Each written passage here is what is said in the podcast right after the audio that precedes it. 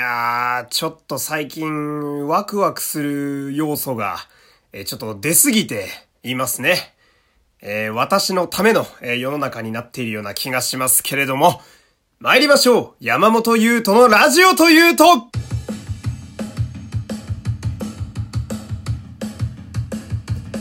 どうも、皆様こんにちは。声優の山本優斗でございます。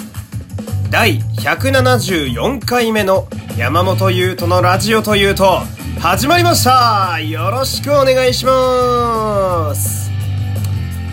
いきなり、えー、浮かれポンチな発言で始まりましたね。えー、とんでもラジオでございますけれども。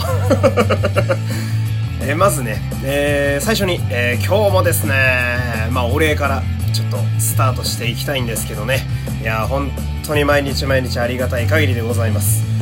えー、昨日のですね、え、吉沢亮さんが、えー、仮面ライダーフォーゼに出ていた時の話という回がね、えー、非常に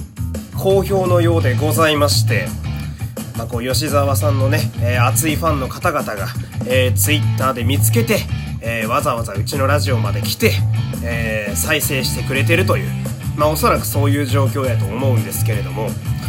え、その昨日の回がですね、えー、ラジオトークのまた急上昇のトーク欄にですね、載っておりました。当にありがたい。ありがとうございます。でね、この、最近本当に、なんだろうなまあ、奇跡的っていうと、ちょっとね、あの、言い過ぎなとこはありますけど、まあ、その、急上昇のトークに乗るっていうのは、なかなかないんですよ。で、毎回言ってんのね、これ。この、急上昇のトークに、あのー、そのトークが乗るという、まあ、この状況が、まあ、非常にレアだという話を、え、乗るたびに必ず添え物のように、お漬物のように出しているわけでございますけれども、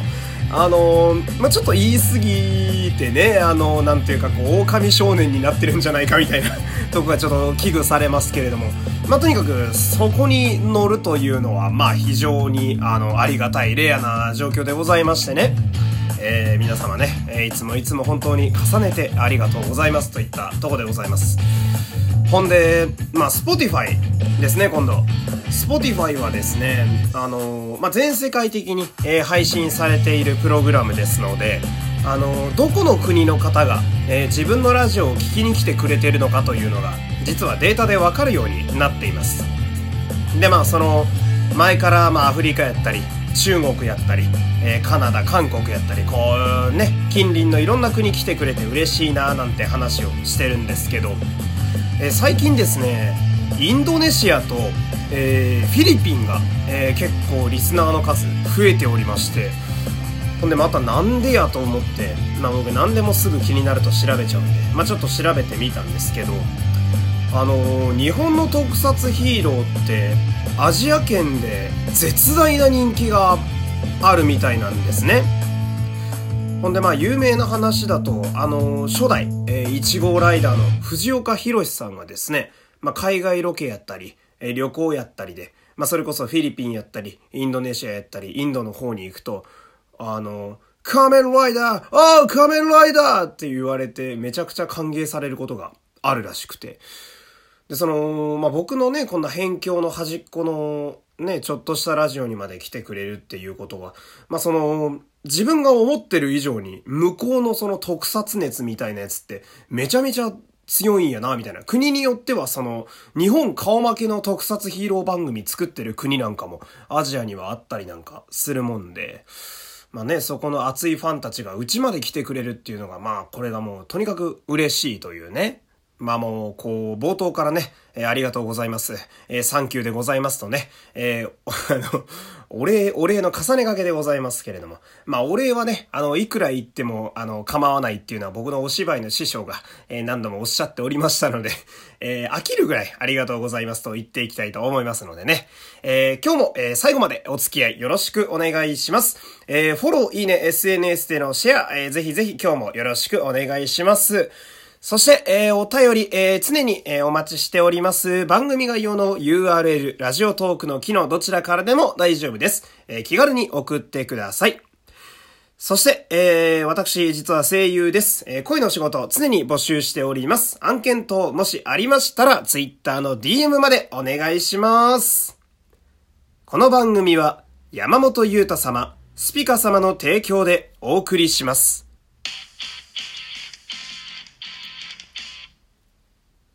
さあ、えー、では今日の本編ですね。今日のトークテーマは、最近あったことです。まあ、その、基本結構直近でね、えー、あった話を毎日喋ってはいるんですけれども、まあ、そんな中でもですね、まあ、なんというかこう、話題には出せるんだけれども、ちょっとこう、状況がなんてことはない話と言いますかね。まあ、そこまで膨らまないトークなんてのも、まあ山ほどあるわけで、まあそんなトークたちをね、今日はちょっと小出しにしていこうかななんていう回にしたいんですけれども、えー、まずですね、あのー、まあ、私、あの、非常にありがたいことにですね、最近、オーディションの機会にすごく恵まれております。まあ、この今のね、めんどくさい世の中の状況で、本でややこしいことが増えて、で、スタジオでもね、結構こう、そういうのでいろいろやらなあかんことがある中で、まあ、こういう無名の人間にね、あの、チャンスを、えー、くれるというのは非常にありがたいんですよね。ほんで、まあね、あの、もう終わったんで、まあ喋れる話なんですけれども、先週、うんと、まあ、あるゲームのオーディションを受けてまいりまして、ほんで、大体、え、オーディションというのはですね、あの、まあ、来た時に、ま、何をするかというのは、なんとなくこう、書いてあるもんなんですね。まあ、大体実技やったり、掛け合いだったり、まあ、ナレーションやったり、こう、いろいろ書いてあるわけです。で、そんな中にですね、え、歌唱と書いてありましてね。歌唱は歌のことですね。で、僕ね、うーん、あんまり歌得意じゃないんですよ。まあ、なんやろうな、うん、ちょっとね、言い方を考えちゃうんですけど、その、まあ変な話、その、普通に声の仕事をしていない方から見れば、まあ平均ぐらいの歌唱力はあるんですけれども、まあ同じ戦場に立っている、この声の仕事という職人たちの世界に入ってくると、まあ、中のゲームぐらいになってしまうという、まあ、ちょっとね、難しいラインにいまして。ほんで、その中でね、あのー、まあ、歌唱って書いてある中で、まあ、大体ワンコーラス、まあ、大体1番を歌ってくれみたいな、横にあの補足が基本書いてあるんですけど、まあ、そこにその、なんだったかな、ちょっとね、僕ね、音楽があんまり強くないんで あのーなんかね、音階みたいなのが書いてって、まあ、なんか、シャープなんたら以上みたいな、え、なんたら以上の、あの、音程の歌でお願いしますみたいな。まあ、ざっくり言うと、高音の歌、ワンフレーズくれっていう、まあ、課題だったんですよね。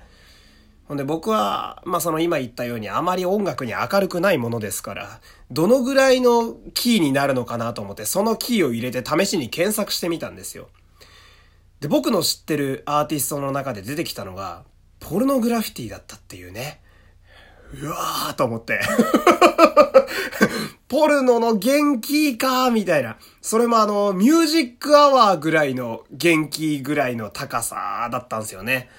まあ、最近の J-POP の流行りとか、まあゲームのね、歌唱とかでも、まあ確かに高音求められることは多いけども、みたいな。頑張って歌ってきましたよ。いや、本当にね、5日ぐらいカラオケに通ってね、もうひたすら課題曲が決まってなかったんで、ずっとミュージックアワー歌ってましたけれどもね、ずっと脳内でアクエリアスの CM が流れておりました。どのぐらいの世代に通じるトークかわかんないんですけれども そんなことがありまして。ほんでね、次の話題がね、本当に取るに足らない話なんですけど、ただびっくりすると思う、このしょうもなさ。っていうのも、あの、えー、うちのね、私の住んでるね、アパートでですね、あの、ペットボトルが、えー、捨てられるようになったんですよ。びっくりしたでしょ？え、え、そんなこと話題にすんのっていうね、そんなに喋ることねえのかっていう話。まあね、今日正直喋ることあんまなかったんですけど、だからこういうやり方をね、出してるわけなんですけど、なんやそんなことわざわざ喋るもんでもないやろってツッコミが飛んできそうなんですけど、あのね、うちの住んでる地区がね、あの、ペットボトルの回収をやってくれない地区やったんですよ。え、じゃあペットボトルゴミどうすんねんって話なんですけど、あの、自分で近所のスーパーのあの、ペットボトル捨てるでかいゴミ箱みたいなのあるじゃないですか。ガチャってこう上に、あの、取っ手を上に上げて入れるタイプのゴミ箱。あれに入れるしかなくて、まあ、要はリサイクルボックスに洗ってラベル取って持ってくしかないみたいな。で、そうするとどういう状況が起こるかというと、あのー、毎朝の通勤の時に大量のペットボトルを入れた袋を両手に抱えながら駅に歩いていくっていう人がうちの地域ではめちゃめちゃいっぱいいたんですよ。で、これ誰に言っても信じてくんないんだけど、俺一応住んでんの東京なんですよ。ほんで、あの、日本一、ね、あの、乗車率高いと言われる中央線っていうものすごい混む電車の、一応最寄りなんですよ。まあ、駅から遠いけど。に住んでるのに、そう、ペットボトルを今まで一度も持ってってもらえてなくて。で、その、えー、ペットボトルがですね、あのー、やっと、えー、どうやら解禁になったようでして、まあ、そのアパートのゴミ捨て場のね、ペットボトルの位置にね、あの捨てられるようになって、いいよって書いてあったんですけど、ここに入れてくださいみたいな。そしたらまあ僕もそうなんですけど、あの、解禁してから一週間、誰も何も入れなかったんですよ。あの、みんなそのペットボトルを持参して駅に行く生活に慣れすぎていて、誰もそこのペットボトル入れていいよっていう張り紙を信じていないというね。だからね、あのー、でもこのままじゃそのペットボトルをせっかく捨てられるチャンスが目の前にあるのに使わないのはもったいねえなと思ってね。俺が先陣を切ってやりましたよ。一番最初にね、洗ったペットボトル、えー、コーヒーのペットボトルを捨ててやりましたわ。したら次の日からあの山のようにペットボトルが入っていてね。多分みんな同じパターンやったんでしょうね。あの日本人特有の誰かが行ったらみんな行くみたいな。なんとも言えない感じになったなっていうね、その日本人らしさをね、まさかこんな近くで感じるとは思わなかったっていう、まあそんなしょうもない話題でした。えー、すいません、エンディングありません。山本優斗でした。また明日お会いしましょう